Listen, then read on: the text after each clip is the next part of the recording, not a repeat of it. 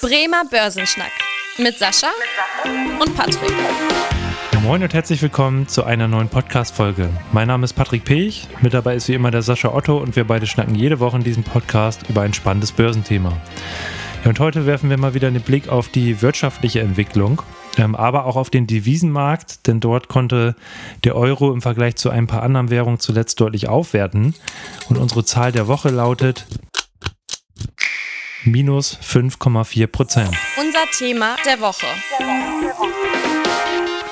Ja, wir haben verschiedenste Themen wieder heute mitgebracht. Einmal der Blick auf die Wirtschaft, aber auch auf die Inflation. Dann natürlich in der Folge immer ähm, das Thema auch äh, die Geldpolitik, die auf die Inflation reagiert. Dann zeigen wir euch auch immer so ein bisschen die Reaktion der Aktien- und Rentenmärkte auf. Und zu guter Letzt liegt der Fokus dann äh, auf dem Devisenmarkt. Aber lass uns äh, erstmal mit der Wirtschaft starten. Sascha, wie hat sich denn gerade so die deutsche Wirtschaft zuletzt entwickelt oder vielleicht auch mal so ein bisschen der Blick äh, über den Teich rüber? Gerade USA ist ja auch eigentlich die wichtigste Wirtschaftsnation. Wie hat sich das da zuletzt so entwickelt? Ja, alles kühlt sich momentan ganz, ganz gut ab in der Geschwindigkeit. Wir merken zum Beispiel in äh, Europa oder auch in Deutschland, dass dort das Thema in Deutschland zumindest die Exporte nach unten gegangen sind, im Mai um 0,1 Prozent nach unten gegangen sind. Also der Export schwächelt momentan. Also das ist ein klares Zeichen dafür, dass die Weltwirtschaft ja momentan auch nicht in der allerbesten Verfassung ist. Mhm. Es ist jetzt auch nicht total besorgniserregend. Ich meine, es ist irgendwie insgesamt erwartet worden, was dort genannt wurde. Und das spricht natürlich auch nochmal dafür, dass wir eine gewisse Abkühlung haben. Weiterhin auch die Stimmungsindikatoren sind weiterhin relativ pessimistisch. Wenn man sich die kleinen und mittelständischen Unternehmen anguckt, da gab es dann natürlich auch nochmal die Umfrage des Geschäftsgeberindex für kleine und mittelständische Unternehmen und der ist auf jeden Fall nach zurückgegangen auf ein sehr niedriges Niveau. Was heißt also auch unser Mittelstand ist momentan nicht super optimistisch. Und äh, um dann nochmal eine Branche raus rauszuholen, die in Europa momentan natürlich auch nicht ganz unwichtig ist. Das Thema Chemiebranche, mhm. die haben natürlich äh, momentan auch keine besonders gute Lage. Also da ist die Stimmung auch nicht besonders gut. Es zeigt sich einfach, dass da durch die Bank weg momentan eigentlich ein Pessimismus vorherrscht. Keine richtige Depression, keine richtige Angststimmung, aber auch kein Optimismus. Das kann man ganz klar sagen. Und ich meine, in Amerika sieht es auch nicht anders aus. Aber da kannst du ja vielleicht nochmal zwei, drei Sätze zu sagen, Patrick. Ja, gerne. Da ist so ein bisschen ein gemischtes Bild, würde ich einfach mal sagen. Und zwar kommt man da jetzt anhand der Stimmungsindikatoren sehen, dass eben die Unternehmen aus dem verarbeitenden Gewerbe, also insbesondere der Industrie, äh, dass da jetzt die Stimmung weiter gesunken ist, auch auf ein ja ganz schönes Tief, kann man sogar sagen. Wir haben ja immer diese Expansionsschwelle von 50 Punkten bei diesen Stimmungsindikatoren. Die über den 50 Punkten signalisiert ja immer Wachstum in, der, in dem Segment und unter 50 Punkten eher ja, ein Rückgang der Wirtschaftsleistung in dem Bereich. Da liegen wir jetzt bei 46 Punkten. Während das jetzt im Dienstleistungssektor, also gerade hier im, im Tech-Bereich und äh, auch im allgemeinen Dienstleistungssektor, da ähm, gab es jetzt sogar einen Anstieg, also von 50 Punkten auf rund 54 Punkte. Also sieht man so ein bisschen, dass das äh, ja, dass hier so eine gewisse Schere ist, dass der, der Dienstleistungssektor sich immer besser entwickelt in letzter Zeit und im verarbeitenden Gewerbe das sich da deutlich verschlechtert. Ja, ähnlich kommt man das ja sogar, wenn wir jetzt mal den Blick auf die zweitgrößte Wirtschaftsnation werfen, und zwar China, je nachdem nach Messung. Es gibt natürlich auch Statistiken, wo man schon sieht, dass China da in vielen Bereichen auch schon äh, vorne liegt. Aber auch da war das verarbeitende Gewerbe ja auch eigentlich in den letzten Monaten sehr gut. Ging jetzt aber zuletzt auch im Juni zurück, was die Stimmung angeht. Ansonsten, Sascha, gab es ja auch so ein, zwei andere Neuigkeiten in China. Magst du uns da mal einen Einblick geben? Ja, also zum einen äh, hatten wir ja schon mal auch über das Konjunkturpaket geredet. China hat momentan tatsächlich die Situation, dass dort die Inflationsrate nicht vorhanden ist. Also die Verbraucherpreise stagnieren momentan. Und das ist natürlich erstmal ja, so ein erstmal eine gute Nachricht im Sinne von, wenn alle über Inflation reden und eine wichtige große Volkswirtschaft nahezu keine Inflation hat, dann hilft das natürlich auch den Rest der Welt, dass die Inflationsrate so ein bisschen runterkommt.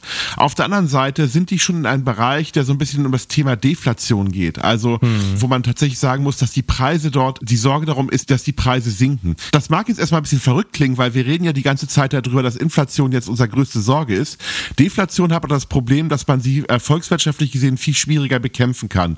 Und deswegen hat man da natürlich auch die Situation, dass die Chinesen anfangen, massiv die Zinsen zu senken, oder massiv noch nicht, aber die Zinsen senken und Konjunkturprogramme zu beschließen, was im Rest der Welt noch nicht so wirklich der Fall ist, ganz klar. Also deswegen, das ist so der eine Nachricht dabei. Die andere Nachricht, die man vielleicht auch nochmal erwähnen könnte, geht eher so ein bisschen das Thema Richtung Handelsstreit, Handelskonflikt mit äh, den Amerikanern. Hm. Die Amerikaner haben angefangen und gesagt, so, ihr kriegt weniger äh, Hightech von uns, also Chips in dem Sinne. Und dann haben die Chinesen gesagt, okay, wenn ihr uns keine Chips liefern wollt, äh, dann gibt es keine Rohstoffe für die Chips mehr. Hm, also da hat man dann tatsächlich so bestimmte Exportkontrollen, wie es immer so schön heißt, eingeführt. Also bedeutet einfach, dass da hm. momentan dieser Handelskonflikt da immer noch so ein bisschen schwelt. Ähm, ich glaube, beide Nationen haben momentan kein ganz großes Interesse daran, einen richtigen Handelskrieg jetzt in der Form zu führen. Wobei kann man schon fast sagen, die letzten Jahre hat man ja immer so Phasen gehabt, wo das fast schon zum Handelskrieg ging. Aber beide Nationen haben ihre eigenen Probleme und sind auch aufeinander angewiesen. Aber momentan versuchen beide Nationen natürlich auch das Beste für sich rauszuholen und ihre eigene Stärke zu demonstrieren. Also so interpretiere ich das momentan. Danach eine Ergänzung zu den äh, Deflationstendenzen, die ja, ja, wo man sagt, eigentlich äh, wir Europäer würden uns dazu, darüber freuen, wenn wir hier keine zu starke Inflation mehr hätten. Aber da sieht man eben, dass das auch wirtschaftlich durchaus Gefahren birgt, wenn man da an so eine Deflation grenzt. Und um auch da unsere Zahl der Woche aufzulesen, die äh, 5,4 Prozent. Das zeigt eben, dass da die Produzentenpreise sogar um 5,4 Prozent zurückgegangen sind äh, im Vergleich zum Vorjahr. Also äh, auf Verbraucherseite äh, gab es da zwar eine Stagnation der Preise, aber die Produzentenpreise, da ging es wirklich jetzt äh, zurück, was auch eben ja mal so ein bisschen die, die Angst schürt, dass da die Investitionen so ein bisschen dann vernachlässigt werden, weil man eben sieht, okay, wir können da jetzt nicht unbedingt die, die Preise durchsetzen und dass äh, in der Folge dann auch die Umsätze nicht so stark wachsen wie erwartet. Das sind immer so ein bisschen die Sorgenkinder vor dem Deflationsgespenst. Genau, und ansonsten gab es ja auch nochmal eine Ankündigung, dass die chinesische Regierung jetzt auch den Immobilienmarkt durch äh, Maßnahmen, beziehungsweise besser gesagt die, die Geldpolitik, den Immobilienmarkt durch verschiedene Maßnahmen auch stützen will, was da auch erstmal ganz positiv angekommen ist an der Börse. Genau, aber ansonsten gab es auch, ähm, wenn wir beim Thema Geldpolitik bleiben, zuletzt ja, muss man sagen, am Aktienmarkt wieder so eine gewisse Zinsangst. Sascha, magst du uns da mal einen Einblick geben, warum jetzt, das klingt ja im ersten Moment erstmal so paradox, es gab einen starken Arbeitsmarktbericht, aber das hat dazu geführt, dass die Aktienmärkte in der letzten Woche ja nachgaben. Wie kommt sowas zusammen? Das ist doch eigentlich eine positive Nachricht, oder? Ja, auf jeden Fall ist es eine positive Nachricht. Wobei, man muss das immer als Gesamtbild betrachten. Es ist dann keine positive Nachricht, wenn der Arbeitsmarkt sehr stark ist und sehr viele Menschen gut Jobs finden und es sehr einfach ist, auch äh, Tarifabschlüsse höher zu verhandeln, bedeutet das natürlich auch für die Unternehmen, dass sie ihre Preise erhöhen müssen, damit sie die Mitarbeiter bezahlen können. Also für Unternehmen ist es natürlich ein bisschen äh, einfacher, äh, wenn der Arbeitsmarkt schwächer ist, dort äh, tatsächlich keine Tariferhöhung durchzusetzen und auch Löhne nicht so stark steigen zu lassen. Für Arbeitnehmer ist es natürlich sehr gut, wenn man äh, tatsächlich dann auf der anderen Seite sitzt. Also da wir momentan sehr stark auf die Zinsen gucken und da wir momentan sehr stark auf die Notenbanken gucken, haben die Notenbanken natürlich auch einen Blick darauf, wie sich die Lohnentwicklung weiter darstellt. Und ein fester Arbeitsmarkt ist eigentlich eher ein Signal für steigende Löhne und damit natürlich auch für steigende Inflation. Mhm. Und deswegen nehmen die Aktienmärkte, die Kapitalmärkte momentan einen guten Arbeitsmarktbericht, also im Sinne von, dass viele Stellen geschaffen wurden, was wir immer ganz gut finden, aber eher negativ war, weil es bedeutet, die Notenbanken sind unter Handlungsdruck. Und man hat so ein bisschen die Hoffnung gehabt, dass äh, das Thema Zinserhöhung jetzt so ein bisschen vorbei ist. Die Notenbanker haben sich da aber tatsächlich doch deutlich verhaltener äh, geäußert und ganz klar gesagt, nee, das geht so weiter, mhm. wenn wir tatsächlich weiter eine stabile Wirtschaft haben und wenn wir weiter weiterhin einen stabilen Arbeitsmarkt haben. Und deswegen reagieren die Märkte momentan verschnupft auf äh, gute Nachrichten vom Arbeitsmarkt. Okay, ja, dann danke da nochmal für die Aufklärung. Ich glaube, das hat viele sicherlich auch ein bisschen verwirrt, warum da jetzt plötzlich äh, die, die Aktienkurse nachgaben. Das Börsenwetter. Genau, weil wir jetzt auch eben nochmal zeigen können, dass äh, beispielsweise der DAX, wenn wir, wenn wir uns da mal den vergangenen Freitag anschauen, da ging der DAX wirklich um 3% nach unten, nachdem jetzt dieser positive Arbeitsmarktbericht vorgelegt wurde. Ja, da waren wirklich auch alle 40 DAX-Titel im Minus. Also das war ja kein guter Tag für den deutschen Aktienmarkt. Und was man auch immer sehen kann, dass einerseits natürlich die Aktien Märkte negativ tendieren in solchen Zeiten, wo höhere Zinsen gefürchtet werden. Andererseits natürlich aber auch die äh, Renditen am Anleihenmarkt steigen, also auch die Kurse von Anleihen zurückgehen. Da kommt man auch sehen, dass die Rendite für zehnjährige US-Staatsanleihen auf über 4% angesprungen sind.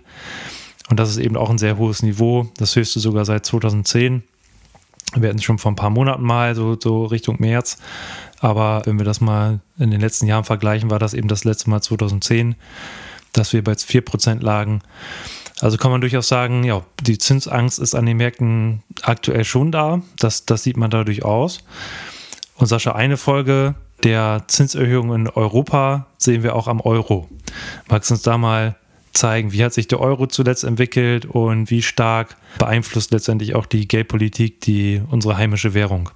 Ja, also insgesamt merkt man, dass gegen die meisten Währungen der Euro ganz gut aufgewertet hat, also stabiler wird, also definitiv. Klar, okay, jetzt machen wir mal ein Extrembeispiel. Ich glaube, das ist jetzt nicht nur die Euro-Stärke, sondern auch die Schwäche der anderen Währungen. Zum Beispiel die türkische Lira, da sind wir tatsächlich auf dem Höchststand, aktuell gerade mit 1,29 Euro türkische Lira. Das hat natürlich aber auch ein bisschen damit zu tun, dass die Türkei momentan andere Themen hat. Mhm. Sicherlich auch nicht die wichtigste Währung dabei. Den Euro-US-Dollar-Verhältnis, äh, das hält sich eigentlich ganz stabil, immer so um die, um, in der Dimension um die 1 10 rum. Also da haben wir tatsächlich doch ein relativ stabiles Bild auch und halten uns da ganz gut auf den Level. Da ist die letzten Wochen nicht so ganz viel passiert. Da merkt man aber auch, dass das quasi in eine Richtung geht. Solange die Amerikaner auch die Situation haben, dass die Zinsen dort steigen und äh, die Europäer genauso, mhm. passiert da relativ wenig dabei, das, das Ganze.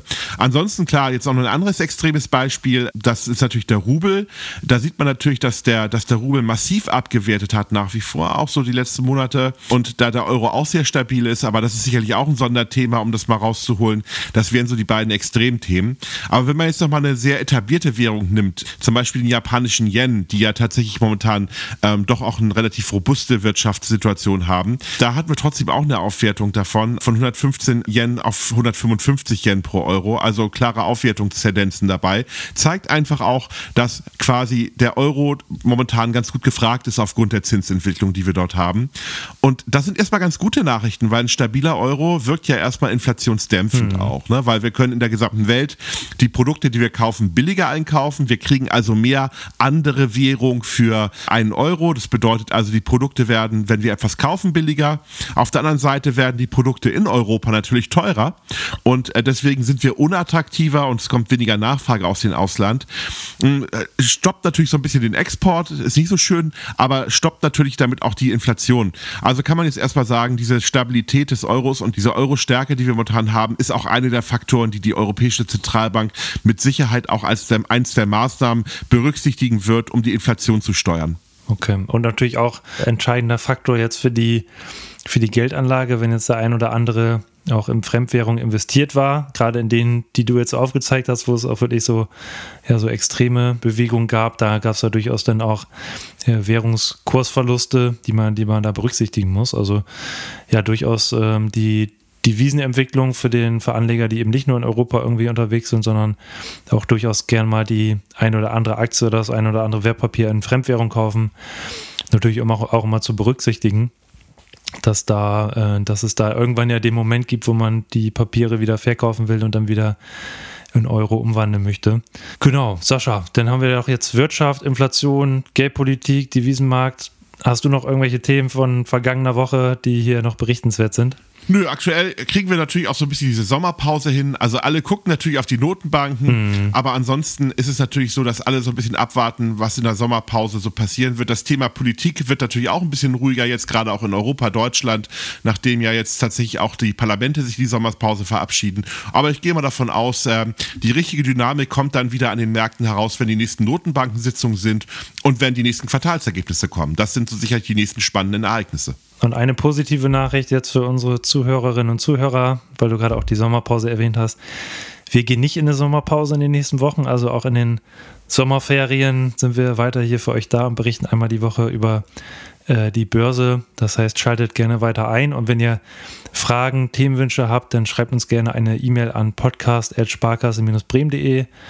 Da fällt mir auch gerade ein, dass noch eine äh, kurz vor der vor der Folge hier noch ein Themenwunsch eingegangen ist. Den können wir dann mal in der nächsten Woche beleuchten. genau, ansonsten gerne auch eine Bewertung dalassen auf Apple Podcasts, auf Spotify. Und dann freuen wir uns, wenn ihr in der nächsten Woche wieder einschaltet. Bis dahin, tschüss. Tschüss. Vielen Dank fürs Interesse. Das war der Bremer Börsenschnack, ein Podcast mit Sascha und Patrick. Noch ein kurzer Hinweis und an dieser Stelle liebe Grüße aus der Rechtsabteilung. Die gesprochenen Inhalte bilden die persönliche Meinung der handelnden Person, also in den meisten Fällen von Sascha und mir wieder. Sie stellen also keine Handlungsempfehlung zum Erwerb oder zur Veräußerung der genannten Wertpapiere oder anderer Finanzinstrumente der genannten Emittenten dar. Bei Fragen wende dich gerne an deinen Berater.